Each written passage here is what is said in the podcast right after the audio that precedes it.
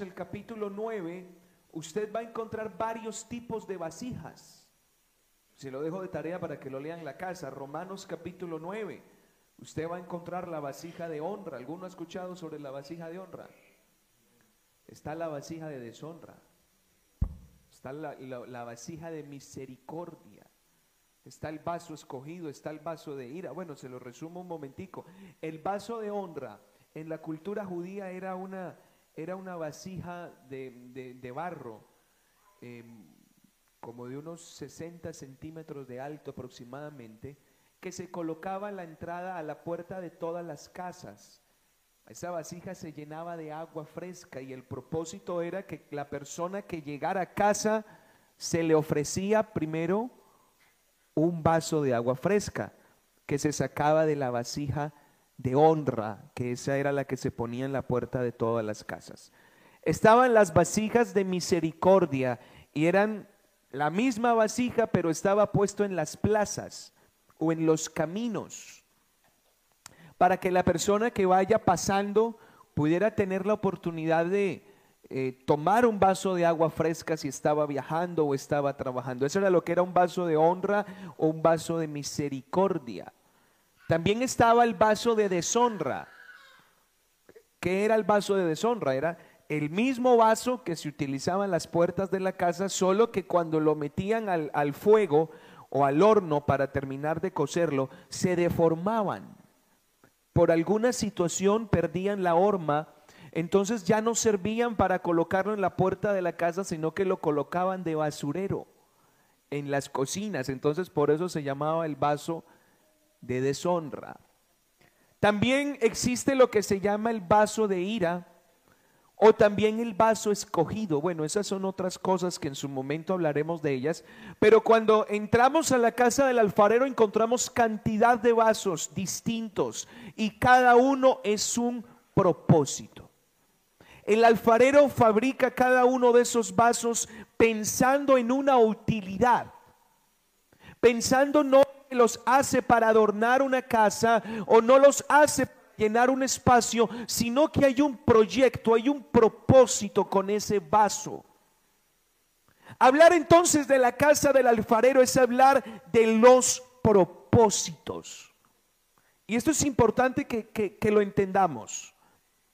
El Señor le dice a Jeremías, ve a casa del alfarero, entra en la casa del alfarero. Y si la casa del alfarero es la casa de los propósitos, ¿qué significará entonces entrar en la casa del alfarero? A ver, alguno que me ayude a desenmarañar eso. Si la casa del alfarero es la casa de los propósitos,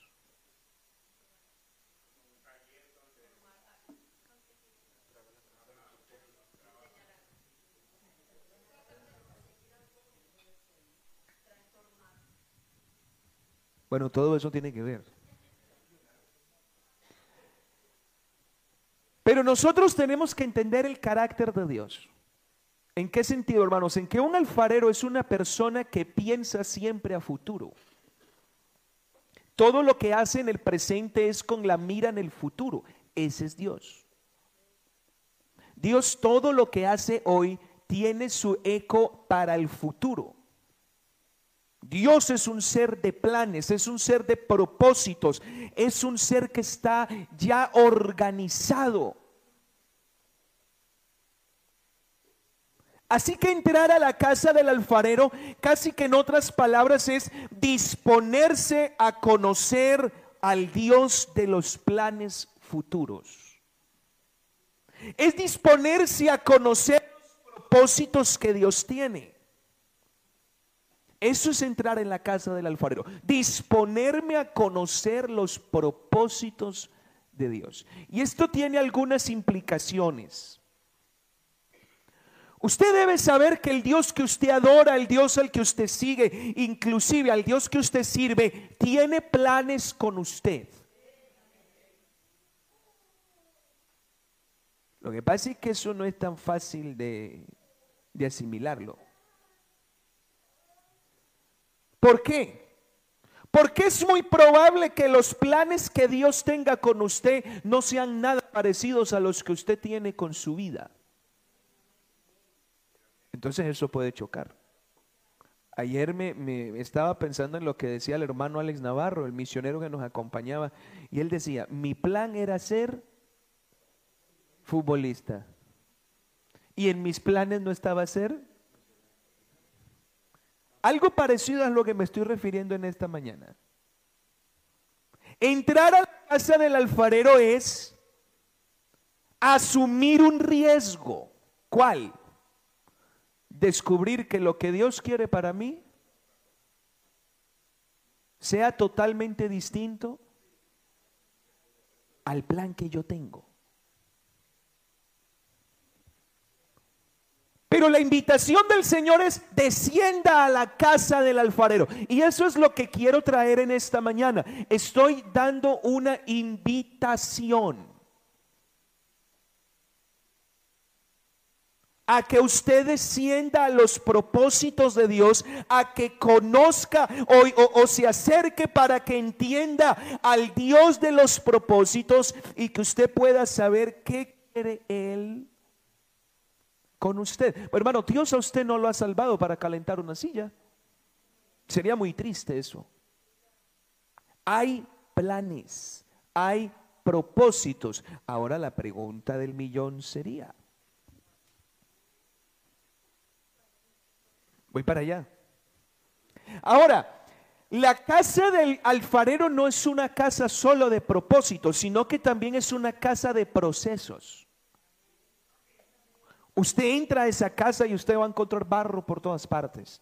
Barro en el suelo, barro en la mesa, barro en las paredes, retazos de, cerámica seca por ahí, en, bultos de barro, eh, eh, herramientas por todas. Todo eso indica procesos.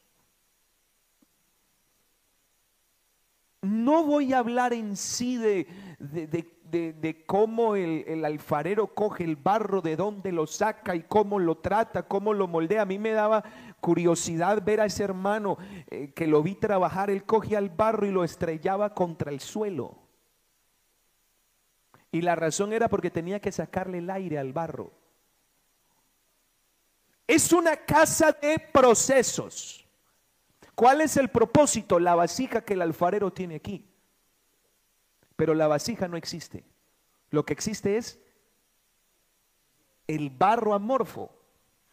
Así que ese barro hay que someterlo a un proceso para que pueda llegar a ser la vasija o el propósito que el alfarero tiene acá. Así que desciende a casa del alfarero, no es solo descender a la casa del propósito, porque es que es muy bonito eso. Ay, yo quiero conocer el propósito que Dios tiene conmigo. Hey, amigo, aquí hay un acompañante. Descender a la casa del alfarero no es solo saber lo que Dios tiene conmigo, es entender que para que eso se cumpla, tienes que someterte a un proceso.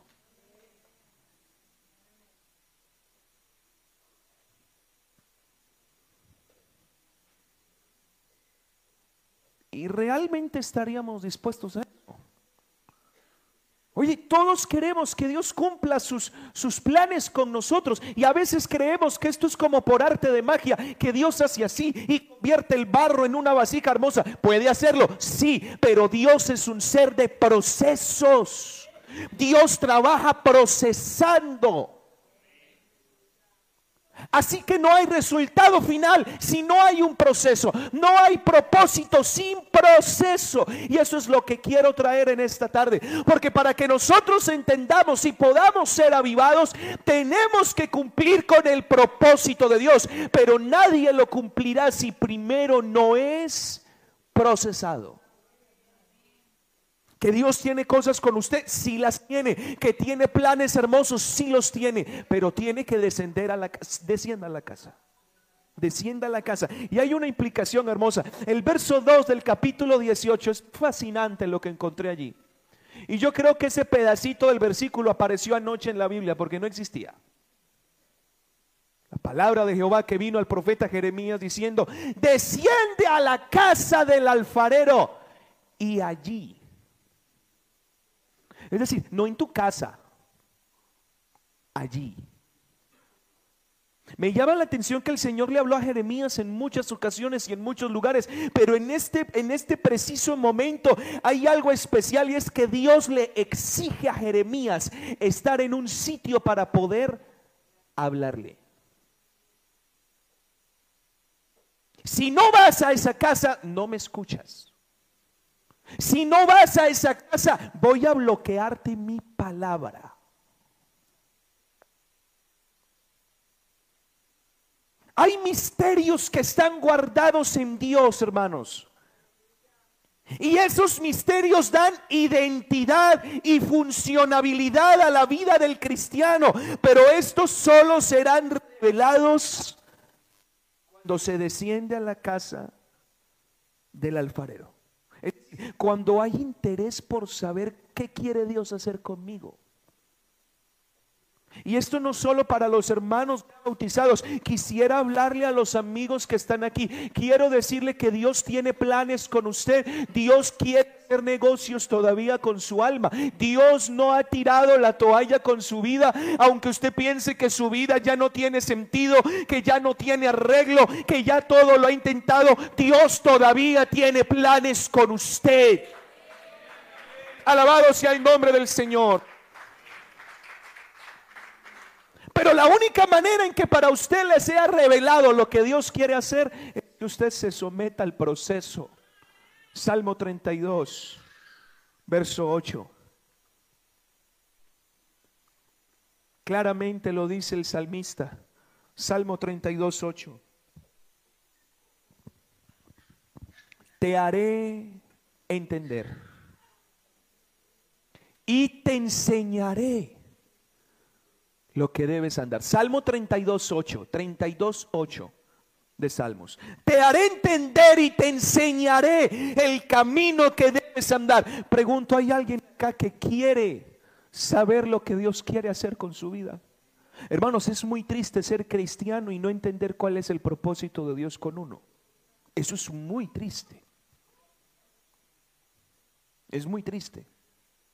Porque entonces vivimos una vida cristiana sin, sin, funcionalidad, sin rumbo. Sí, alabamos al Señor, seguimos al Señor, pero ¿para qué me salvó? ¿Qué quiere Él hacer conmigo? Tiene que tener un sentido todo lo que hacemos. Cristo murió en la cruz no por juego, no solo por congregar gente. Él tiene propósitos. Hay misterios encerrados en Él que quiere revelarle, quiere decirle, quiero saberlo. Descienda a la casa. Interésese por saberlo y sométase al proceso. Y aunque parezca fácil, no es algo tan simple, porque hay muchos que no descienden a la casa del alfarero. Y en la iglesia tenemos muchas personas que quieren saber lo que Dios quiere hacer con ellos, pero no quieren procesos.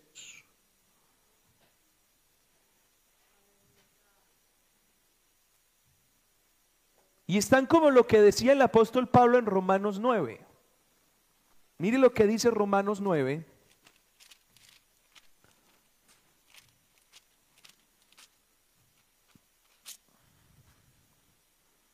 Verso 20.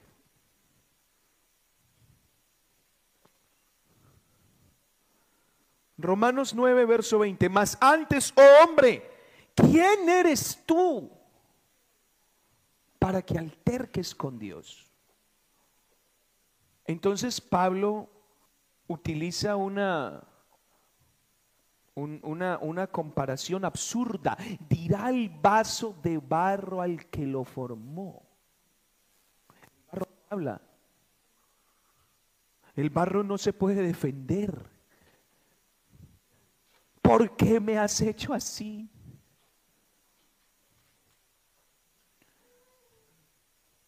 Hermanos, ¿se ha dado cuenta la cantidad de veces que Dios ha querido trabajarnos? Que Dios ha querido moldearnos, hacer su trabajo en nosotros, pero no hay disposición para ser sometidos a los procesos.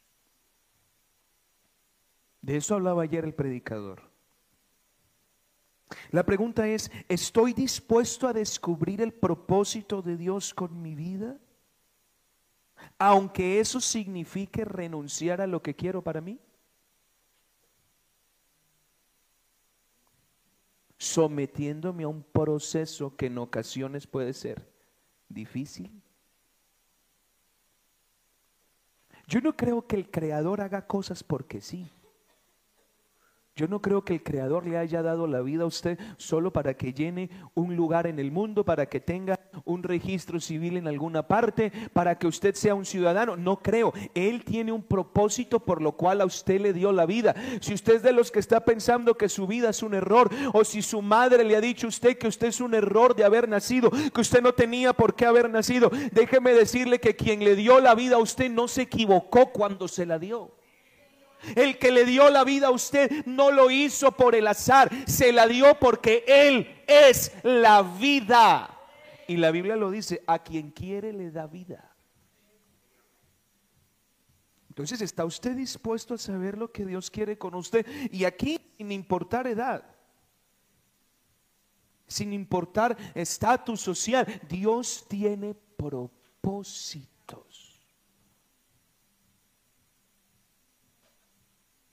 Oiga, qué lindo es cuando a uno lo tienen en cuenta, ¿verdad? A mí desde niño me gusta el fútbol, pero me volví maleta, me volví malo. Me tocó resignarme porque mi mujer siempre me ha dicho que soy muy malo, pero cuando era niño no era tan malo. Pero yo llegué acá y ya dejé de jugar mucho. Entonces yo jugaba en el colegio de vez en cuando. Entonces me daba risa porque siempre en clase hay tres tipos de personas que juegan fútbol. Los muy buenos, los medio buenos y los malos. Entonces siempre que íbamos a jugar, los dos mejorcitos hacían equipo. Entonces siempre comienzan a elegir lo mejor es más rápido. A mí siempre gracias a Dios. No me dejaban de último. Pero es chévere, uno se sentía bien cuando habían días donde lo escogían a uno de primero. donde lo escogían a uno de primero, oye, me tuvieron en cuenta. Me acuerdo que para un campeonato que hicimos en el colegio, dos equipos se pelearon por mí. Ya chévere. me sentí importante. Pero es bueno cuando lo tienen a uno en cuenta. Uno siente especial cuando lo tienen a uno en cuenta. Hermanos, Dios lo tiene a usted en cuenta y lo tiene escrito en sus planes. Si usted pudiera observar el escritorio del Señor Jesucristo y todos los portafolios que tiene allá y los planes que tiene para el futuro y saber que el nombre suyo está en ese plan. Oiga, ¿no le parece glorioso? ¿No le parece hermoso que el Dios del universo esté contando con usted? Hay un himno que mi padre cantaba mucho.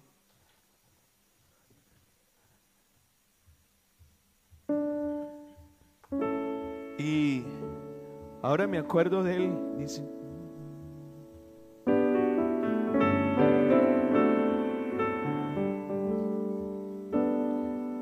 decía el himno,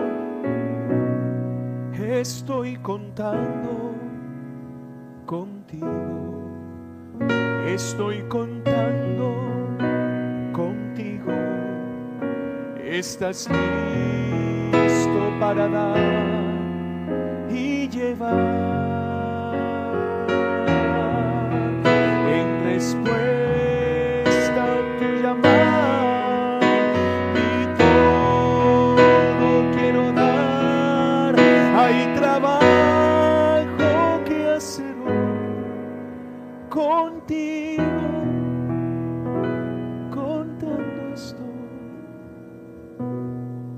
Cuando papá cantaba esa canción siempre me hacía pensar, ¿cómo es que un Dios autosuficiente quiera contar con uno? Ahora usted se preguntará, ¿y en qué Dios quisiera contar conmigo? Eso es lo que Dios le dijo a Jeremías, cuando desciendas allá, te lo digo. O sea, eso no es algo que Dios le va a decir a usted porque sí. Se quiere enterar de qué quiere Dios hacer con usted, a dónde lo puede llevar, hasta dónde Dios lo puede usar. Sométase al proceso. descienda ya. El problema de cristianos que hay veces que no salen de su rutina, no salen de su vida cristiana de siempre, no salen de sus cuatro paredes espirituales, es porque no quieren someterse al proceso. 18.3 de Jeremías, descendí a casa del alfarero. Y he aquí que él... Me, me llama la atención de que Jeremías no lo encuentra tomándose un descanso. Jeremías no lo encuentra en el sofá viendo Netflix. Jeremías no lo encuentra por allá tomándose una Coca-Cola. Dice Jeremías 18:3, descendí a casa del alfarero. Quiere decir que lo que vio fue porque hizo caso. Ve hermanos, hay cosas que usted va a descubrir de Dios si usted decide someterse al proceso de Dios. Porque usted no las va a ver ni las va a entender a la distancia. Tendrá que acercarse. Amigos que están acá, que quieren conocer a Dios, que quieren entender el Evangelio, acérquese a Él si quiere comprender. Porque a la distancia no va a saber. A la distancia uno tiene perspectivas hasta equivocadas. Uy, es que en esa iglesia hacen. Uy, es que esos cristianos esto y aquello. Y usted va a quedar con perspectivas equivocadas a menos que haga caso y se acerque. Venid a mí, dijo el Señor. Todos los que estéis trabajados y cargados, descendí a casa del alfarero. Hice caso. Quiera Dios que esta mañana alguien haga caso. Hermanos, los planes de Dios no van a quedar muertos. Créame que eso se cumple porque se cumple.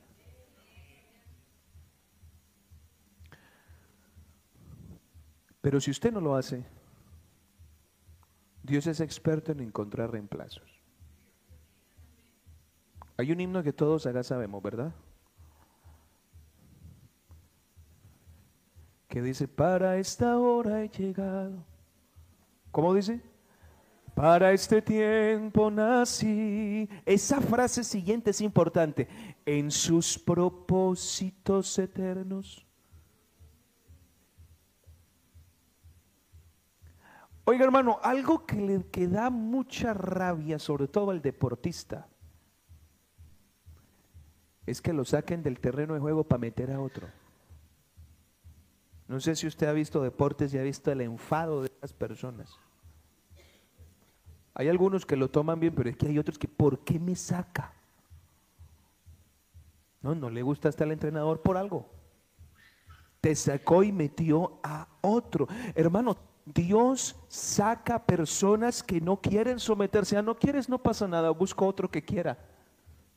Y los reemplazos siempre terminan siendo mejor que los que estaban. Hermano, si usted va a vivir una vida cristiana de quedarse sentado en la silla toda la vida, puede quedarse ahí, inclusive puede ir al cielo, no pasa nada, pero Dios va a buscar a alguien que va a ocupar su lugar y lo va a llevar a donde lo iba a llevar a usted y hará con él lo que quería hacer con usted y luego cuando usted llegue al cielo y diga, Dios quería bendecirlo de esa manera, Dios quería llevar a otro lugar mejor, usted se va a quedar, caramba, ¿y yo por qué no lo aproveché?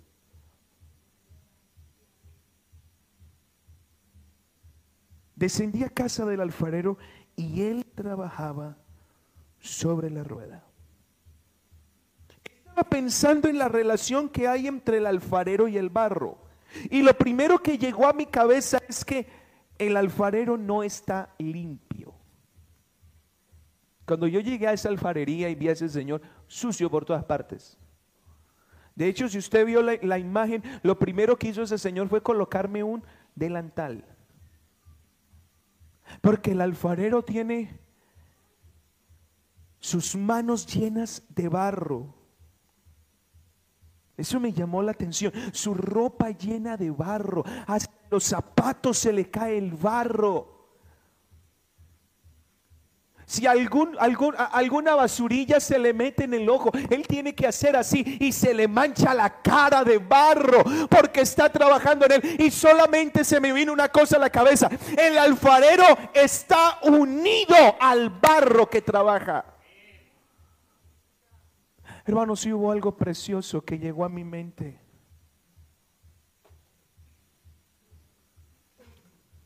El barro soy yo. Es el alfarero. Bueno, todos saben ese himno, ¿verdad? ¿O no lo saben? Por eso aprende rapidito. El alfarero vio un vaso. ¿Qué le pasó al vaso? Que se había roto. ¿Por qué? Por el uso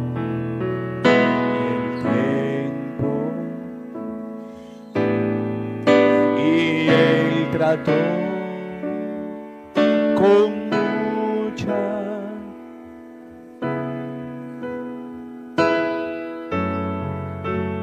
de hacerlo.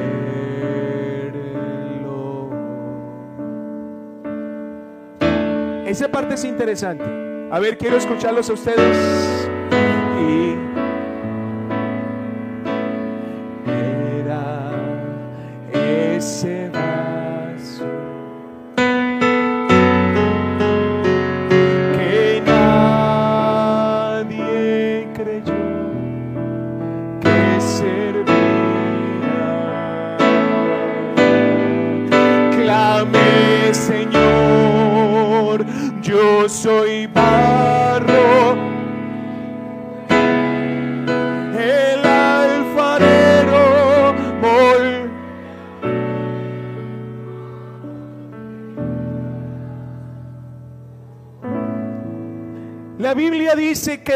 Tomó barro para formar al hombre.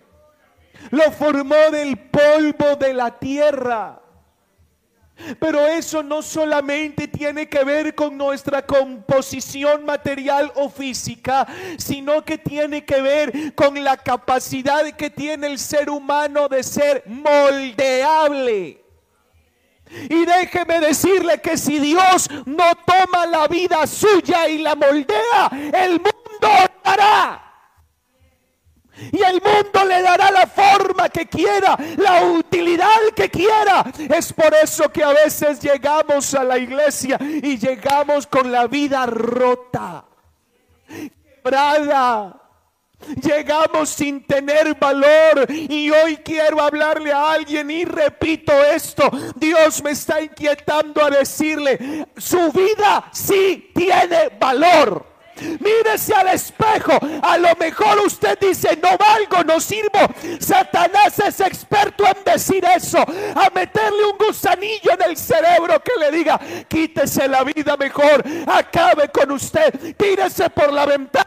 Saque esas pastillas que su vida no tiene valor. Jesucristo, el alfarero del hombre, le manda a decir, sí, sí tiene valor eso en mis manos.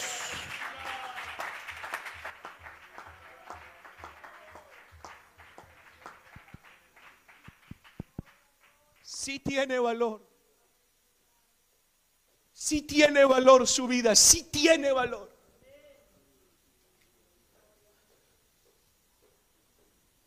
Y así que la persona que decide colocarse en las manos de Jesús, Jesús comienza a trabajarla. Hermano, pero lo que me llamó la atención es que el alfarero se llena del barro. Es imposible intentar trabajar el barro sin que se le meta el barro en las uñas. Es imposible trabajar el barro sin impedir que el barro le manche la ropa. Y estaba pensando, cuando Dios trabaja con alguien, cuando Dios mete a alguien en un proceso, por eso es que hablamos de un Dios personal de un Dios cercano, de un Dios que nos entiende, es porque Él tiene sus manos manchadas de nuestra humanidad, sus manos están llenas de nuestras debilidades, su ropa está llena de nuestras torpezas y aún así sigue trabajando con nosotros. ¿Sabe por qué la Biblia dice? Él conoce nuestra condición. Salmo 103, 14. Se acuerda de que somos polvo. Él a usted lo mete en el proceso y él siente su dolor. Yo quisiera dejarle eso a alguien. Cuando usted se mete en el proceso de Dios, Dios siente el dolor suyo. Dios se identifica con la flaqueza suya. El Señor conoce su vulnerabilidad y aún así trabaja con eso. ¿Cuántos a usted lo han despreciado por esas cosas que usted tiene? ¿Cuántos lo que quisieran es tener las manos limpias como hizo Pilato? Y decir, yo no quiero tocar nada suyo, yo quiero que usted desaparezca de mi vida. A lo mejor su familia lo que hizo fue lavarse las manos y decir, con usted no quiero nada. A lo mejor su esposo, su, no sé por qué estoy predicando así en esta mañana, pero aquí hay un Dios que no le importa ensuciarse las manos con la vida suya. Hay un ser que no le importa ensuciarse la ropa si es necesario para que a usted le quede claro que Él sí tiene propósitos. Hay personas esta mañana que yo nunca había visto en este recinto. El Espíritu Santo las trajo. Y tienen que saber que Dios tiene propósitos. Y que va a meter la mano donde usted no va donde nadie las mete. Y va a tocar donde usted no cree capaz que Dios pueda tocar. Él está unido, hermano. Él siente cuando yo lloro. Él siente cuando me duele. Sus manos están manchadas de mí. Él mira sus ropas y hay trozos de mí en él. Él sabe lo que estoy viviendo. Lo entiende. Él está tan unido por eso es que cuando usted está en un proceso, tiene que saber que no está solo. El alfarero está más pegado a usted de lo que usted piensa. ¿Alguien quiere alabarlo en esta mañana? ¿Alguien quiere alabarlo en esta mañana? Y estaba pensando en esas manos sobre el barro. Y vinieron a mi cabeza dos cosas. La primera, son las manos del alfarero los que plasman el propósito en el barro. El alfarero tiene un plan con el barro, pero ese plan no, no, se va a formar simplemente porque el alfarero lo tenga aquí. Tiene que poner las manos allá. Masajea al barro y le da la forma. Porque si el barro no cuenta con las manos del alfarero, será un bulto amorfo. Déjeme decirle que el propósito que Dios tiene para usted, solo Dios lo puede cumplir si le pone las manos encima. Usted no lo va a lograr por sus propios métodos. Usted no va a lograr lo que Dios quiere con usted simplemente por su cara bonita o porque tenga buena disponibilidad. Necesitamos caer en las manos de Dios. Que Dios lo coja. Lo zarandee, le hunda los dedos, le dé la forma que tenga que darle, pero solo las manos de Dios, solo, solo, solo, solo las manos de Dios van a hacer que el propósito se cumpla. Dios tiene un plan con usted. ¿Quiere, llegar allá? Sí, súbase aquí al torno. A usted no lo va a tocar el diablo, olvídese. A usted no lo va a tocar el mundo. Cuando Dios mete a alguien en un proceso, hermanos, y esa persona quiere llegar al propósito del Señor, no lo toca nada. Será Dios quien le ponga la mano.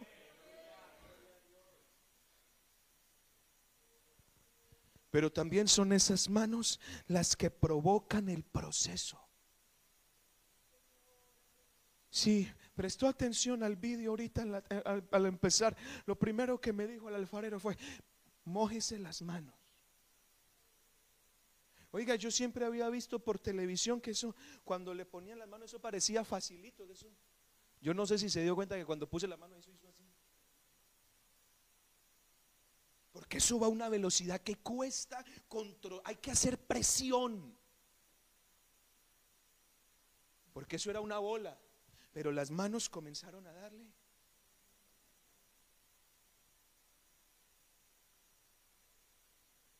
Ve hermano, Dios tiene un propósito, sí lo tiene.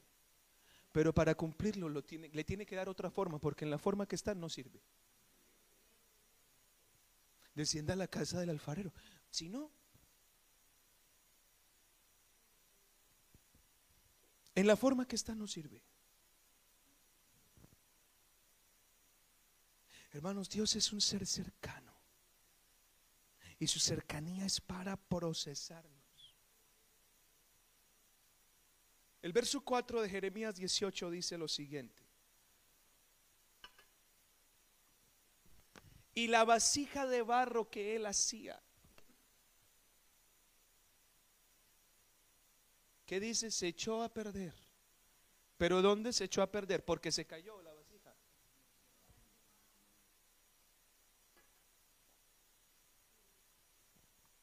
Hermanos, y esto que voy a hablar es para todos aquellos que desean cumplir el propósito de Dios.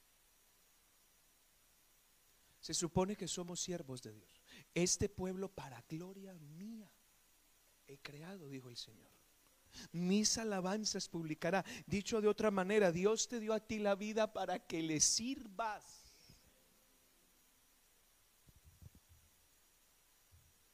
Así que esto que voy a comenzar a decir, lo voy a dedicar a esa persona que dice, yo quiero que Dios cumpla su propósito en mí. El proceso no va a ser tan simple. Lo primero que va a hacer el alfarero es humedecer las manos. Para que cuando toque el barro, el barro comience a ablandarse. El agua permite que la dureza del barro sea transformada.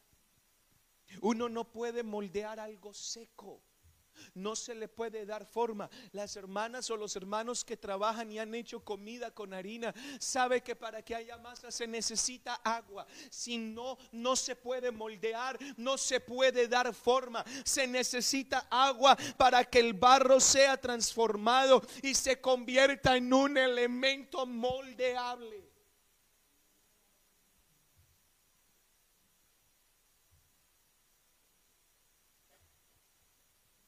El asunto es que a nosotros no nos gusta que nos moldeen, que nos quiten la forma que tenemos, porque nos gusta ser como somos. No nos gusta que nos cambien. Yo no sé si usted es de esos de personalidad bien fuerte que cuando le dicen no le gustan mis zapatos, usted le dice no me los mire. No me los pongo para que usted le guste. Hay gente con ese carácter. Pero y si Dios le dice, no me gusta como está, lo voy a cambiar, tendremos el carácter suficiente para decir, haga lo que tenga que hacer. Porque el hombre por naturaleza es duro. Aún, escuche bien, los mismos creyentes somos duros para que Dios nos moldee. Oiga, Dios quiere hacer algo y, usted no lo puede lograr así. Yo quiero convertir a este muchacho en algo, pero así no puedo.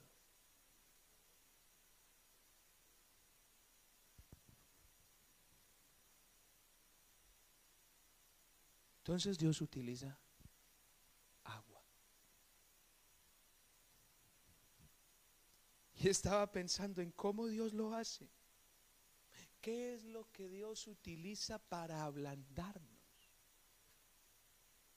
Ezequiel el profeta Ezequiel capítulo 36, verso 25, dice así.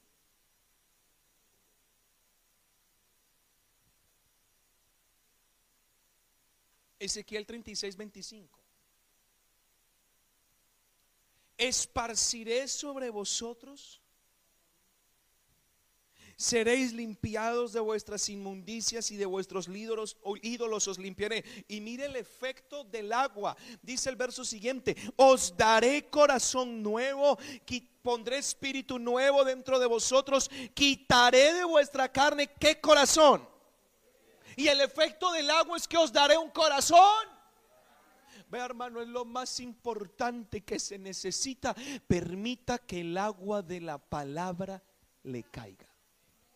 Es increíble, creo que todo lo hemos vivido. Nos sentamos un ratito ahí a escuchar la palabra y el corazón comienza a temblar por dentro. Y uno dice, es que no sé por qué se me está llenando de lágrimas los ojos. No entiendo, pero estoy sintiendo algo dentro. Estoy sintiendo algo cuando escucho la palabra. Hermano, solo la palabra de Dios puede ablandar el carácter más duro.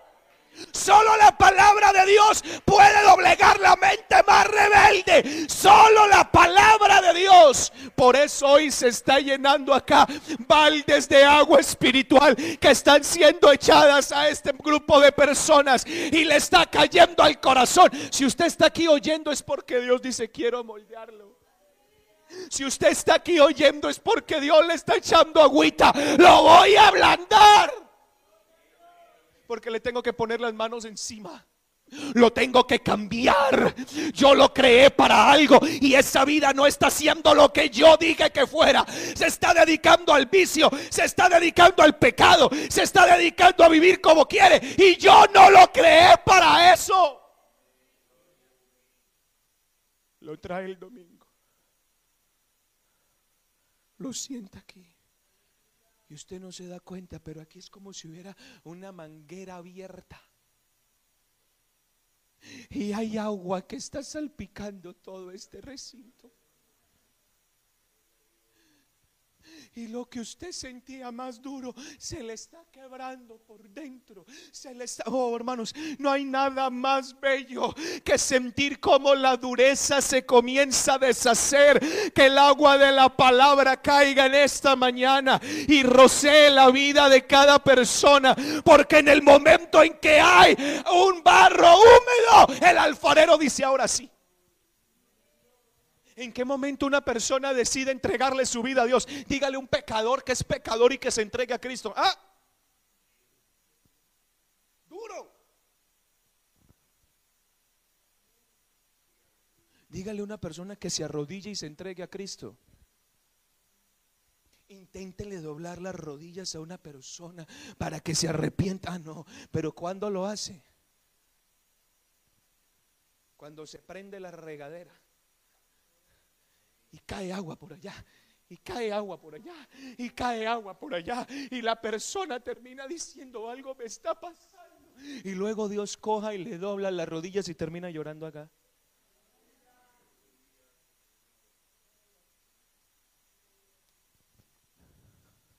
Solo en la casa del alfarero hay agua para doblar el corazón de alguien.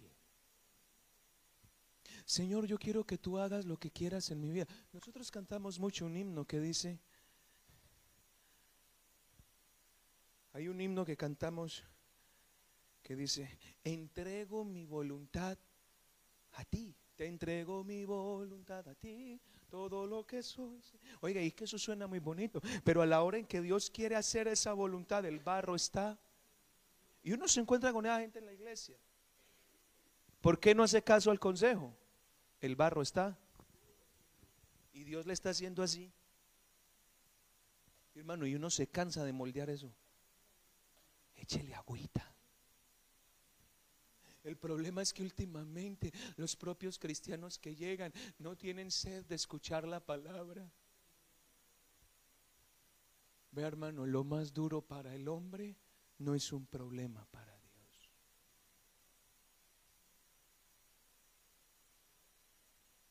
Ayúdame por favor ahí.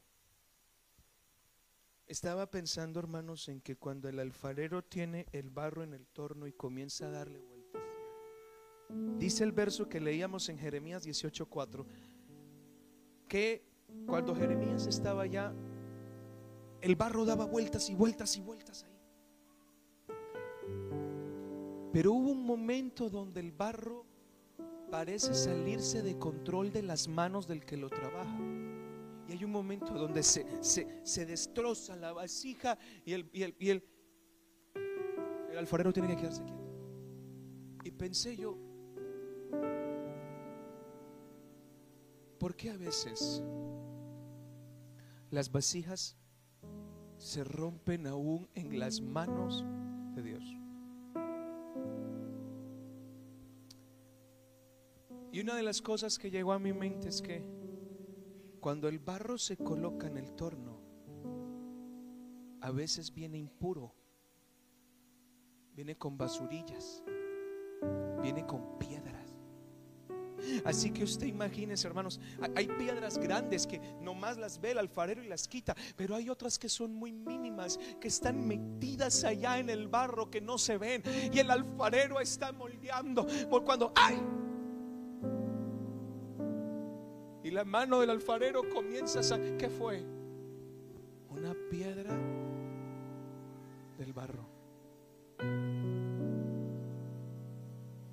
Pero el alfarero no desiste, ni coge ese barro y lo tira a un rincón. Él destroza lo que está haciendo y mete los dedos para sacarle esa piedra que le acaba de herir, esa piedra que le acaba de abrir una, una brecha en la mano. Estaba pensando cuántas veces el Espíritu Santo lo ha cogido. El Señor Jesús quiere moldearlo y tiene que detenerse porque hay piedras en usted que lo hieren.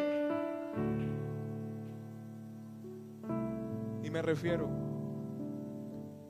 hay piedras de orgullo con las que Dios no puede trabajar. Cada que Dios va a hacer algo, esa piedra le choca. Hay piedras de ira descontrolada. Y Dios quiere usarlo, pero usted es un iracundo. Hay piedras de soberbia. Usted se cree la, la- la Coca-Cola del desierto. Se cree lo mejor. Y Dios no puede trabajar con eso. Hay piedras de desobediencia en usted. Hay piedras de amargura. Hay personas con las que Dios quiere trabajar, pero no han perdonado. Hay personas que odian a su papá quieren que Dios los, use. Hay personas que no han perdonado a su mamá. Hay personas que no perdonan a su hermano. Hay personas que tienen amargura. Y Dios quiere usarlos. Y sabe por qué usted dice, yo quiero avanzar, pero no puedo. Claro, es que cada vez que Dios enciende el torno para darle forma, resulta que una piedra lo detiene. Y usted está ahí. Intenta y no puede avanzar. Intenta y no puede seguir. Porque las piedras lo detienen.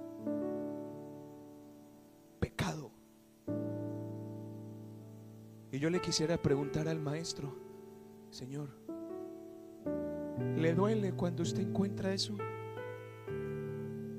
¿Sabe, hermanos? Hay personas con las que Dios quiere trabajar y lo que encuentra es indiferencia.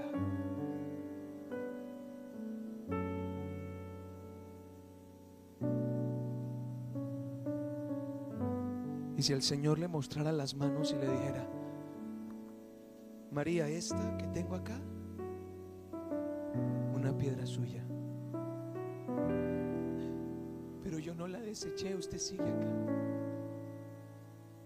Esta que tengo acá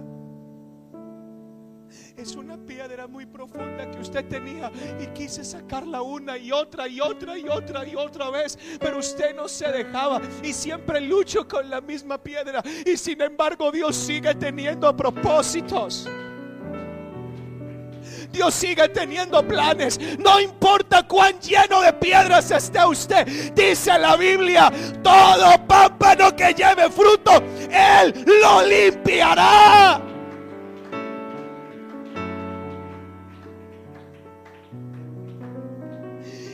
Puede haber alguien que le pueda decir, yo, yo, quiero que tú me uses. Yo, yo- yo sí quiero que... Pero Dios tendrá que quitar una a una.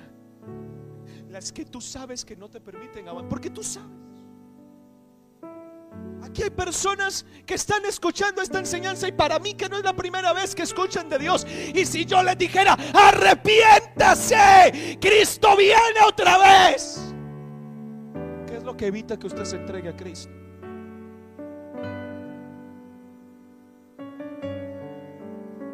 Si usted en vez de intentar quitarse, usted cuando ha visto un barro que se quita las piedras a sí mismo, no puede.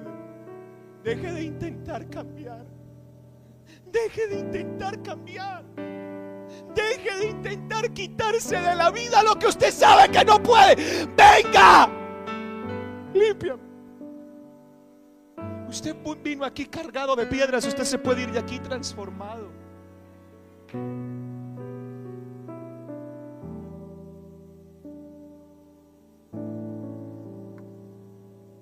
Y la vasija se echa a perder en las manos de él.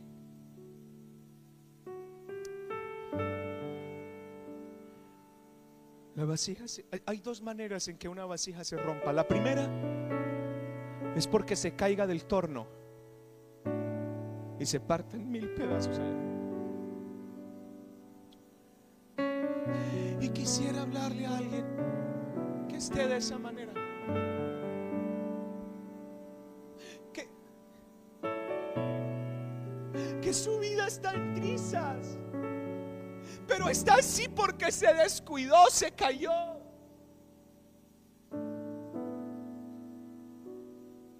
Tú sabías que no debías hacerlo y lo hiciste. Sabías que no debías alejarte y te alejaste. Sabías que te caíste del torno. Y el alfarero puede hacer dos cosas, coger una escoba y un recogedor y decir, esto ya no sirve, pero otras decir, y yo era ese vaso. ¿Qui- ¿Quién de los que está aquí es ese vaso roto porque y nadie creyó? Y usted puede imaginarse esos trozos ahí rotos que le sale boca y le dice, ya no puedo, mi vida no tiene sentido, tú puedes hacer algo. Clame, Señor. Yo soy barro y tú eres el alfarero. ¿Será que Dios puede coger lo que dañó el tiempo? ¿Será que Dios puede coger lo que el pecado destruyó? ¿Será que Dios le puede dar forma a lo que para ti ya no tiene sentido ni tiene forma? Dios puede hacerlo. Pero hay otra manera y es que hay personas que se hacen trizas no porque se caigan del torno, sino porque Dios lo ve y dice, no me gusta. Y no necesita tirarlo al suelo. Él le hunde la mano otra vez. Está siendo fiel, sí. Está sirviendo al Señor, sí. Pero a veces cogemos formas que no convienen. Y el Señor Jesucristo mete la mano, lo rompe de nuevo, lo tumba de nuevo. Y uno dice, ¿qué es lo que ocurre? Y vuelven las lágrimas. Vuelve el sufrimiento, vuelven los cuestionamientos y sencillamente es, es que no me gusta la forma que estabas tomando, pero yo tengo el control de tu vida, sé lo que quiero para ti, sé a dónde te llevo, no estás descontrolado. Y vuelve y le da una nueva forma. Y termino hermanos con esto.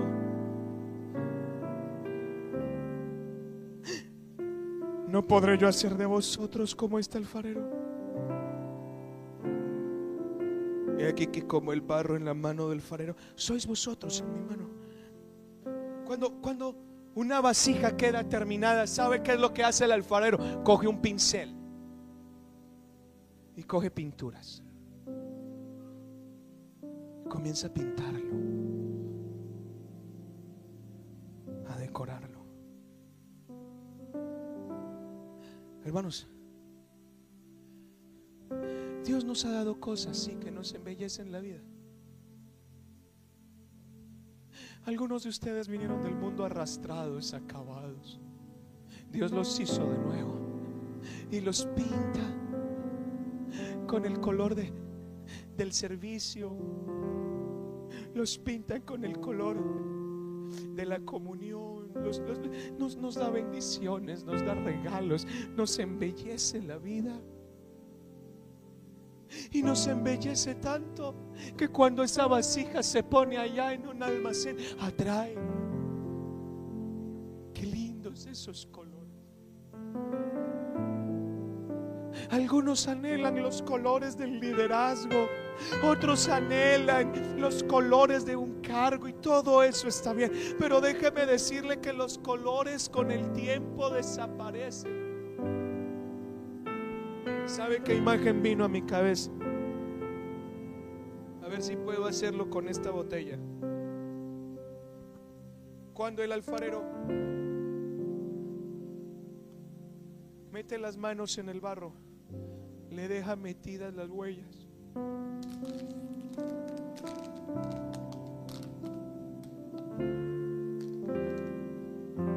Y mete esa vasija ahí en el, en el horno con esas huellas.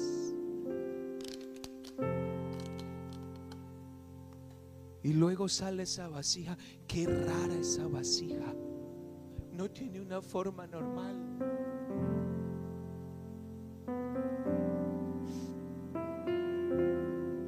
Qué lindas son esas vidas que son más raras que las demás. Porque no brillan por el liderazgo que tienen. No brillan por por los cargos, no, es que en el proceso Dios le metió los dedos y lo dejó deformado. Y lo que la gente ve son las huellas. Con razón ese es tan raro. Ese no habla como los demás. Ese no canta como los demás. Ese no sigue a Dios como los demás. Le metieron los dedos. Una marca. Perdieron su propio yo. Y ahora muestran a Cristo. Y eso fue lo que le pasó a Pablo. Era un raro entre todos. Manera de pensar extraña. Acciones fuera de lo común. Eso es lo que Dios busca acá. Gente con pensamientos distintos a los demás. Acciones distintas. Palabras distintas carácter distinto, alguien que se deje romper por él. Y cuando usted llegue a la casa, ¿qué le pasó? Diga lo que Pablo dijo en Gálatas 6, 17. Que nadie me cause molestias porque traigo en mi cuerpo las marcas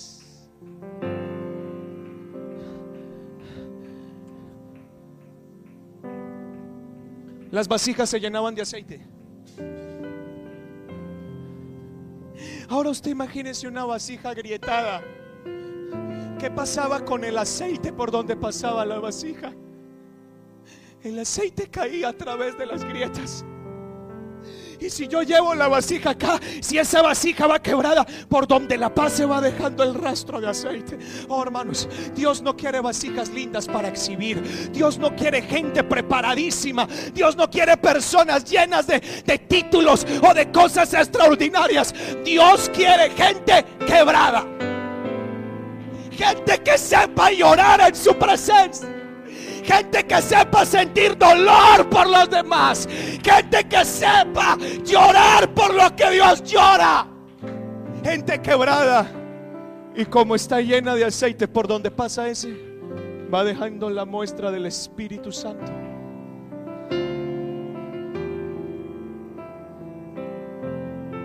No puede Dios hacer eso. Yo quiero que tú me uses. Dios no puede quebrarlo a usted.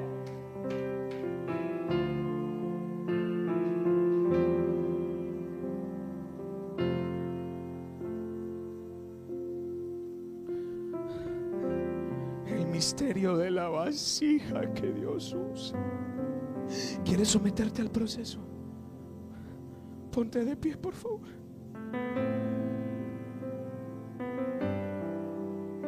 ¿Quieres someterte al proceso? ¿Hasta dónde eres capaz de llegar? Eres capaz de decirle estoy hecho pedazos, no puedo. No puedo, no puedo.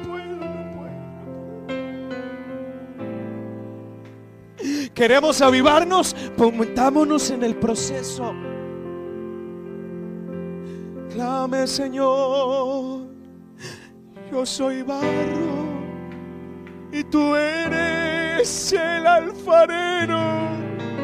Estoy harto de intentarlo mil y una vez, cansado de intentarlo y no poder. Si tú no haces en mí algo, Dios, ahora. No he podido quitarme estas piedras que me están matando. Arráncalas de mi vida. Dame una funcionalidad nueva. Yo siento que no puedo, siento que no soy capaz. Como no arranques esas piedras de mí, me voy a arruinar cada vez que intentes formarme. Quizá usted necesite perdonar en esta mañana.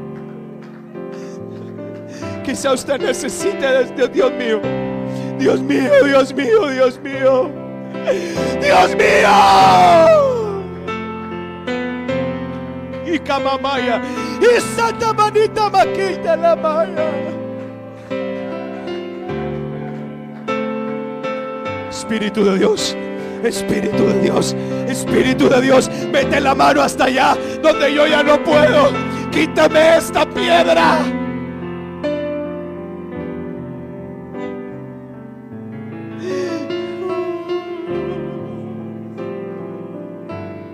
Jesús está aquí en esta mañana. Jesús está aquí. Jesús está aquí. Jesús está aquí. Estás dispuesto a que Él te tome y te diga, te voy a sacudir. Pero mi palabra es capaz de ablandar lo que tú no puedes ablandar. Se había roto con el uso el tiempo. Él puede perdonar. Él puede perdonar. Él puede perdonar. Dios puede perdonar. paciencia de hacerlo grave.